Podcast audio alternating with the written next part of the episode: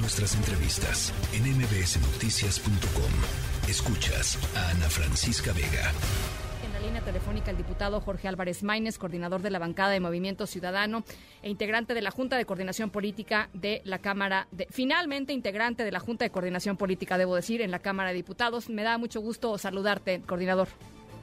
Buenas tardes, Ana Francisca. Gracias por la oportunidad de platicar. Efectivamente es una jornada eh, pues negra, eh, una mancha histórica para el Congreso mexicano, porque se están violando todos los procedimientos para, en este momento estamos por votar, eh, entregarle a perpetuidad, sin ningún límite de tiempo ni ningún mecanismo de rendición de cuentas, el tren Maya y, la, y las vías ferroviarias a la Sedena. estamos a unos minutos de votar ese tema, que acaba de votar la extinción del INSABI, que sin embargo no, no no aprende el gobierno del error, el régimen y lo y lo vuelve a, repetir ahora por vía del bienestar y efectivamente estamos esperando que las comisiones sesionen para votar el tema de, la ley de ciencia y tecnología que centraliza eh, un tema importante y que pues paradójicamente es una ley anticientífica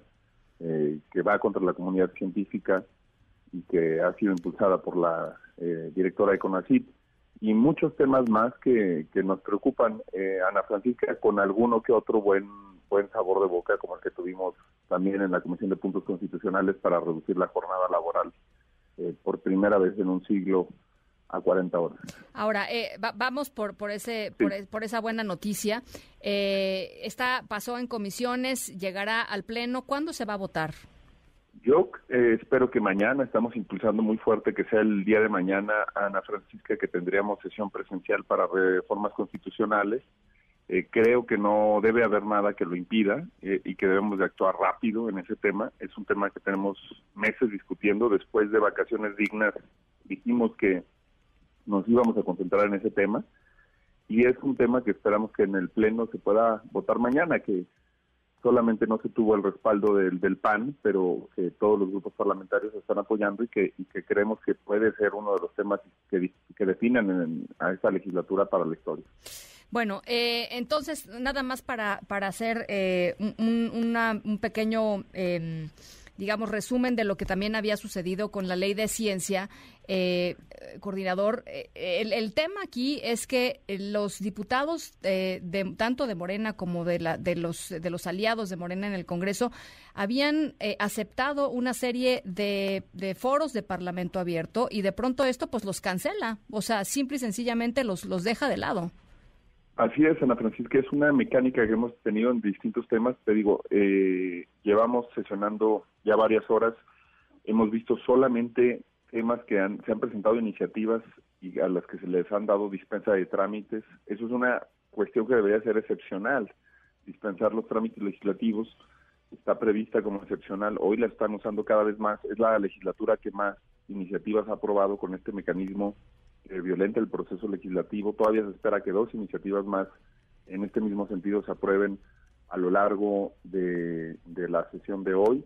Además, estamos esperando eh, temas en comisión. No solamente le quieren dar a perpetuidad el Tren Maya a la Sedena, también están en Comisión de Hacienda impulsando que el 80% de los cobros por derechos migratorios se vayan a financiar el Tren Maya. Eh, también quieren quitar el impuesto sobre ocupación hotelera a la península de Yucatán.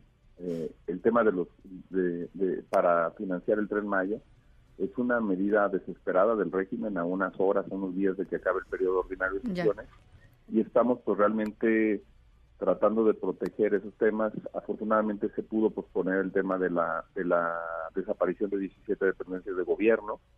Y el tema de la ciencia de la ley de ciencia y tecnología seguimos esperando que se reanude la sesión de la comisión eh, justamente porque en la comisión se está haciendo una gran presión por parte de diversos grupos parlamentarios y colectivos ciudadanos para impedir que esta ley prospere porque sería la muerte del sector científico en México. Por ahí, por ahí decían algunos analistas políticos, eh, leía a Mariano Esquetino, eh, Macario, perdón, Esquetino hace, hace un ratito diciendo, la oposición frente a esta avalancha de iniciativas que pretende eh, Morena y sus aliados en el Congreso pasar por, eh, por, por mayoría y abrumadora, digamos, sin ningún diálogo y sin ningún proceso como tendría que ser, tendrían que recurrir a todas y cada una de las acciones posibles, incluyendo la toma de tribunas. ¿Qué opinas de, de algo así?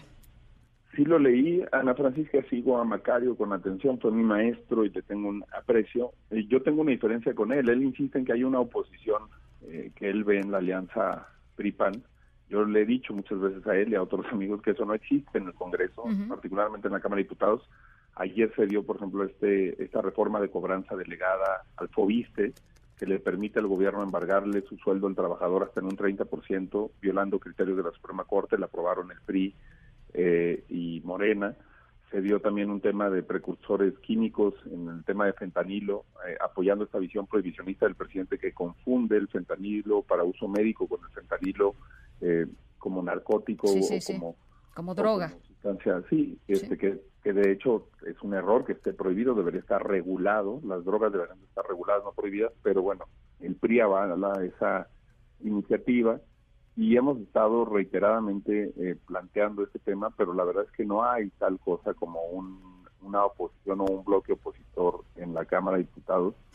Tan es así que hoy seguimos sesionando, eh, Ana Francisca, a un año después de que se decretara el fin, justamente mañana se cumple un año después de que se decretara el fin de todas las medidas de sana distancia y de eh, semipresencialidad que se tuvieron por la pandemia en la Cámara de Diputados hoy seguimos votando por celular, se, sigue votando a distancia, se sigue sesionando en semipresencialidad y eso le da un margen al, a los eh, legisladores del régimen de seguir aprobando este tipo de aromas. Bueno, pues vamos a estar muy pendientes. Estamos eh, eh, constantemente yendo con Angélica Melín para, para conocer de, los de las distintas votaciones y ojalá podamos conversar en los próximos días sobre algunas de las consecuencias. Me parece que va a haber mucho de qué hablar.